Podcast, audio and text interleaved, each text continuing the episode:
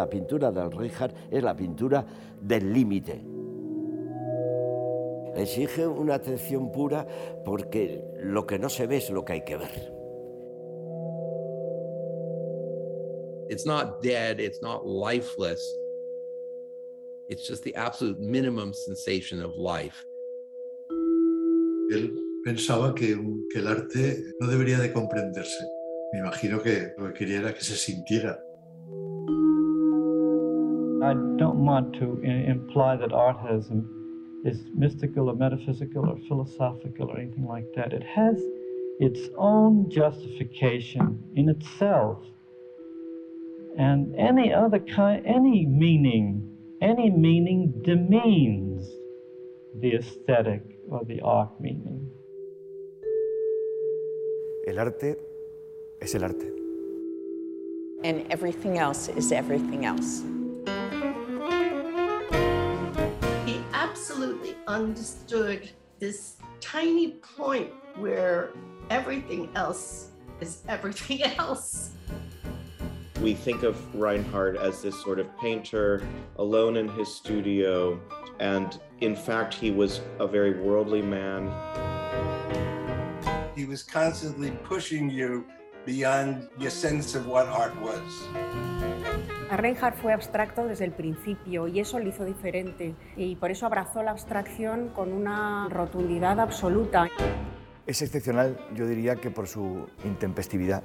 Es un artista radical que se merecía una exposición radical. En realidad no hemos hecho una exposición, hemos hecho dos.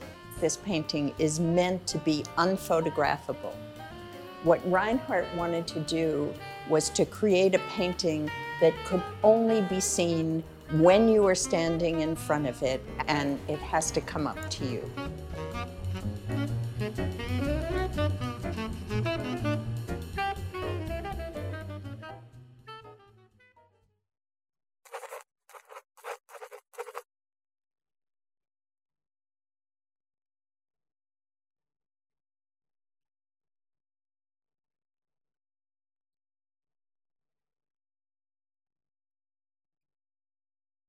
I, I, I don't really have anything to say into a mic to you, especially.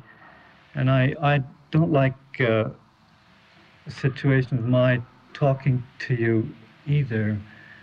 I, I guess there, there ought to be some other kind of uh, situation, maybe physically, where I could sit among you and find out uh,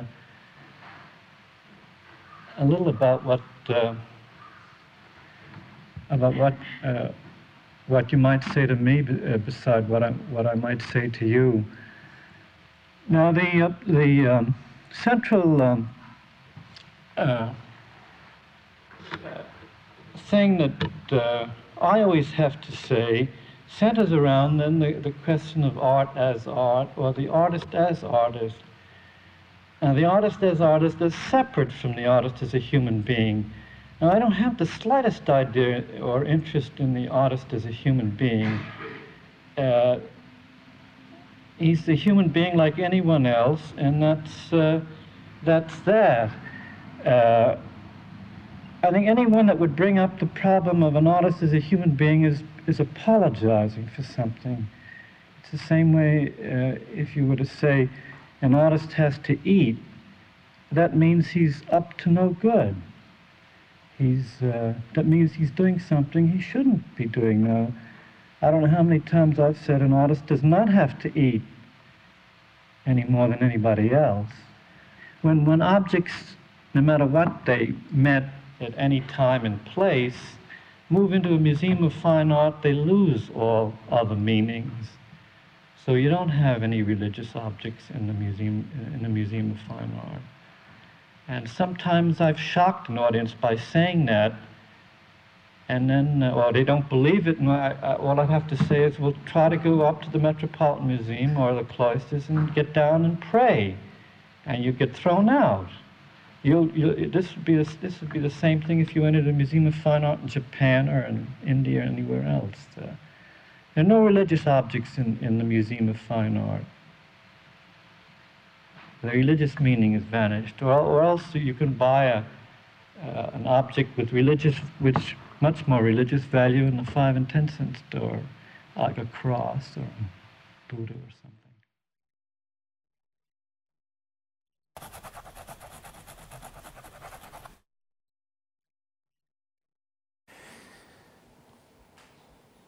Hace año y medio que presentamos la última gran exposición aquí en Madrid, eh, mucho tiempo.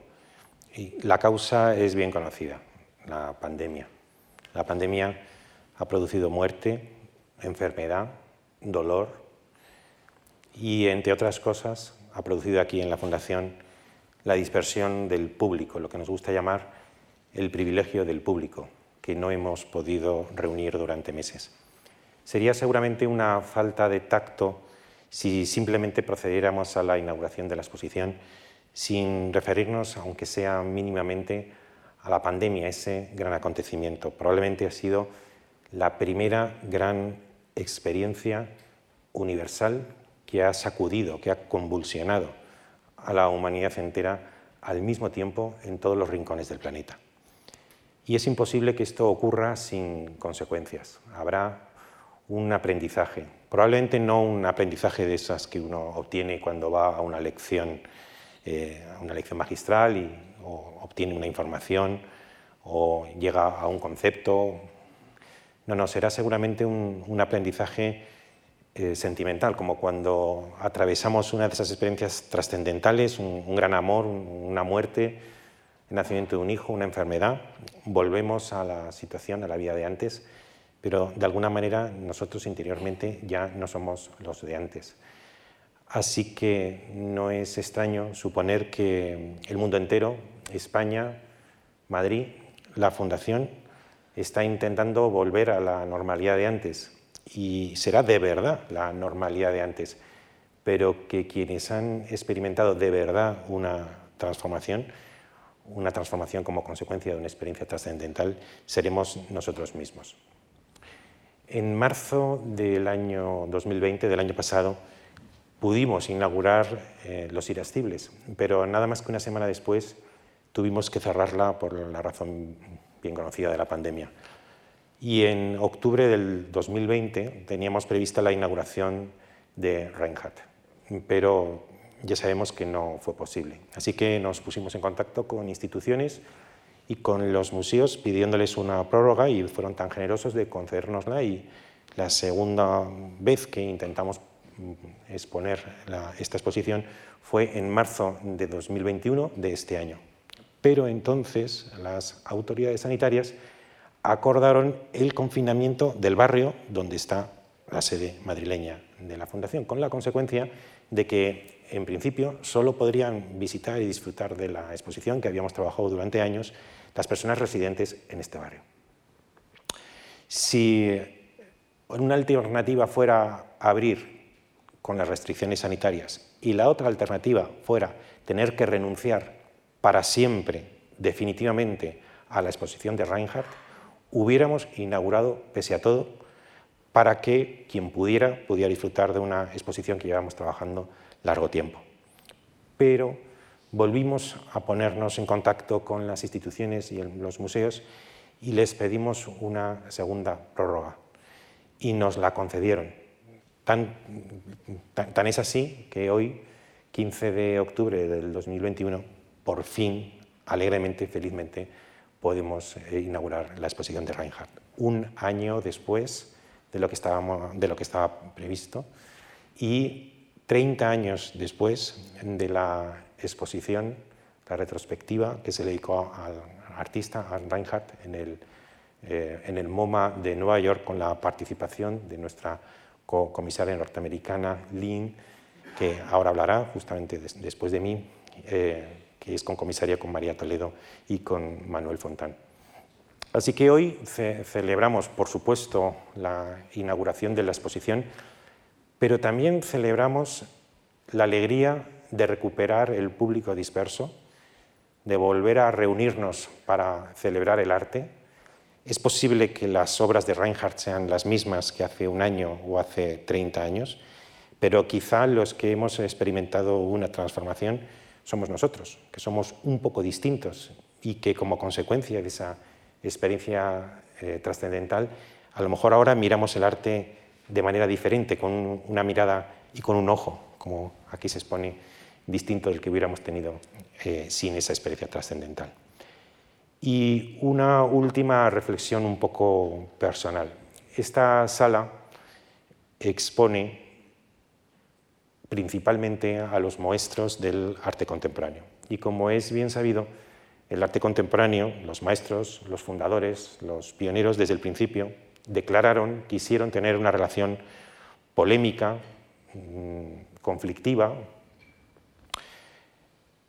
por lo menos problemática, con el concepto tradicional de belleza que se atribuye sobre todo al arte anterior a las vanguardias. La consecuencia es que nosotros aquí hemos organizado decenas y decenas de exposiciones, hemos presentado centenas de obras del arte contemporáneo, obras extraordinarias, obras de arte de gran intensidad, de gran potencia, pero con mucha frecuencia con una relación problemática o conflictiva con el concepto y el sentimiento de la belleza. Bueno, pues a mi juicio, la exposición que hoy inauguramos es la, exposición de un artista radical y puramente contemporáneo, ahí entre el arte, la abstracción norteamericana y el minimalismo que vendría a continuación, puramente contemporáneo, pero sin embargo con una relación espléndida con la belleza, puesto que las obras de Reinhardt poseen, a mi juicio, una sutileza, una belleza y una delicadeza que estoy seguro que no van a escapar a los visitantes de la exposición que está en el piso de arriba y a los que os invito cordialmente a todos vosotros. Nada más y, y muchas gracias.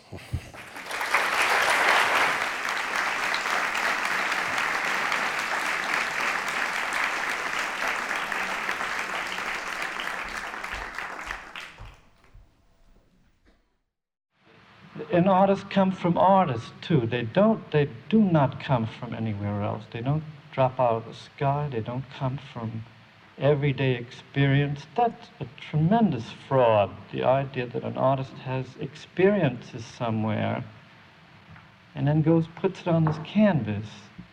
Now you know an art, uh, you never have to tell an art school that because they know that's not true. But it's surprising how many laymen, and it's surprising how many artists permit this idea to continue.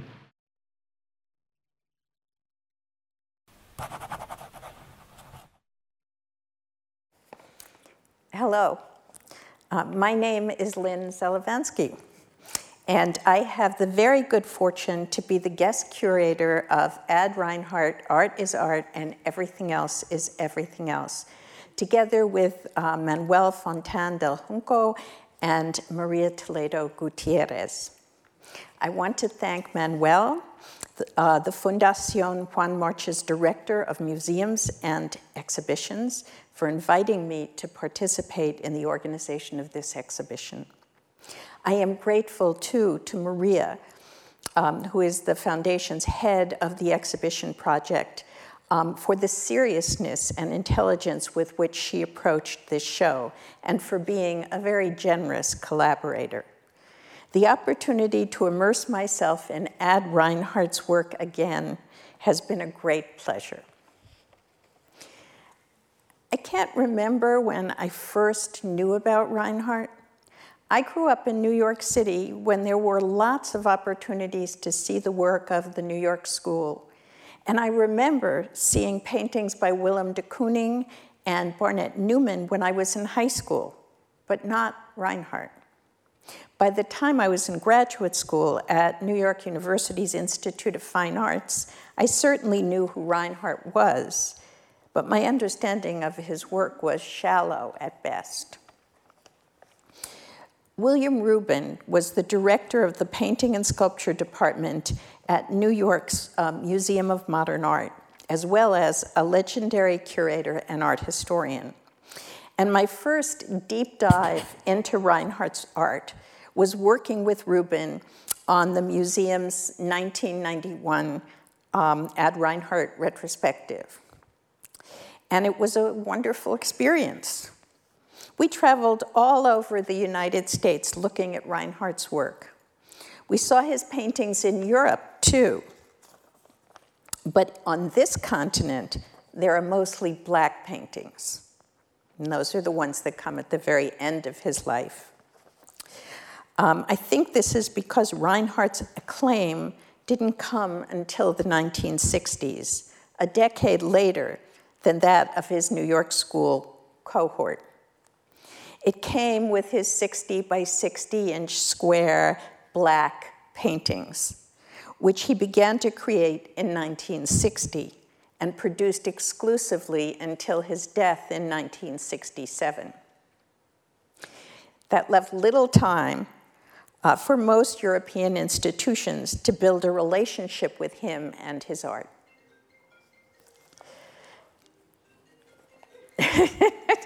Somebody get their phone. um, the 60 by 60 black paintings answered Reinhardt's goal of creating art at the limit of visibility. From a distance, they appear to be uninflected black squares. It is only when you approach them and look at them for a time that their configurations reveal themselves. What you see is red black, green black, and blue black squares that form a nine square grid that can also be read as an equilateral cross. These works are unreproducible in photography, film, or any other printing technique. You must be in front of them to experience them, and you have to spend time with them. Otherwise, they will be invisible to you. The 60 by 60 inch black paintings appeared around the same time that minimalist sculpture emerged in New York, which made Reinhardt seem to be the progenitor of this new, highly influential art tendency. While the art that the minimalists made was actually very different from his, he, he was a painter after all, um, they held him in high esteem, finding inspiration in his philosophy of art, his writing, and in the absolutely rigorous and uncompromising way that he negotiated the art world. He collaborated with several of the minimalists on the exhibition 10, which took place at the Dwan Gallery in New York in 1966. They named the show 10 after the number of artists included and produced a catalog with no text. Following the minimalist notion that all meaning resides in the physical art object and not in any extra art associations to it. And Reinhardt's maxim that art is art and everything else is everything else, the title of the current exhibition. A full retrospective exhibition on Reinhardt is, very, is a very difficult thing to organize under any circumstances. Many of the museums that own his work have put do not travel restrictions on them because of their fragility, and none are more delicate than the black paintings. Reinhardt created them by leaching the oil out of the paint to achieve a kind of powdery surface, more like a pastel than like oil paint. They smudge easily, and when they do, there is no way to repair them it is possible that in time they will all be lost. Because of this, 30 years ago, when we did the MoMA retrospective, we thought that it was the last exhibition of its kind ever to be done. And yet, you have before you an Ad Reinhardt retrospective, a fact made more remarkable by the COVID 19 pandemic. The show had to be postponed twice and that entailed uh, renegotiating loans with museums that were now understaffed and much less able to accommodate the loan process than they were before. Consequently, this exhibition is a kind of miracle. I hope you'll enjoy it, and I hope that you will visit often. Thank you.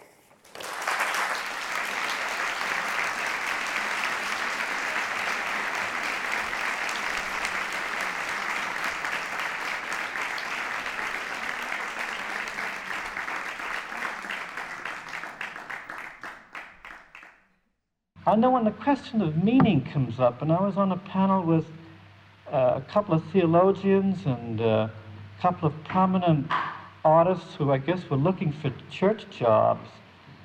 And uh, I said, I've been called more religious names than any artist uh, alive, or maybe ever. I've been called uh, a Puritan and a Calvinist and a Zen Buddhist and a Hindu and a Muslim and a, uh, a Jew or an iconoclast, a Byzantinist, a Mandarinist. And it goes on. I've been called a black monk and I've been called a prince of darkness. That's a good one, I think. I've been called. Uh, Anyway, all kinds of uh, been called Kierkegaard and Pascal and Savonarola and um, even more. I've even been called the Mort Saul of the art world at one point. Uh, but the thing is that I, I said that I could embrace more meaning than anybody if I wanted to. What would that be? Suppose I embraced the uh, seven great religions, all of them. Why not? Uh, Nobody could beat that, could they, for meaning? I mean, then, then, uh, uh, I mean, you can't mean more than that. Does that answer your question?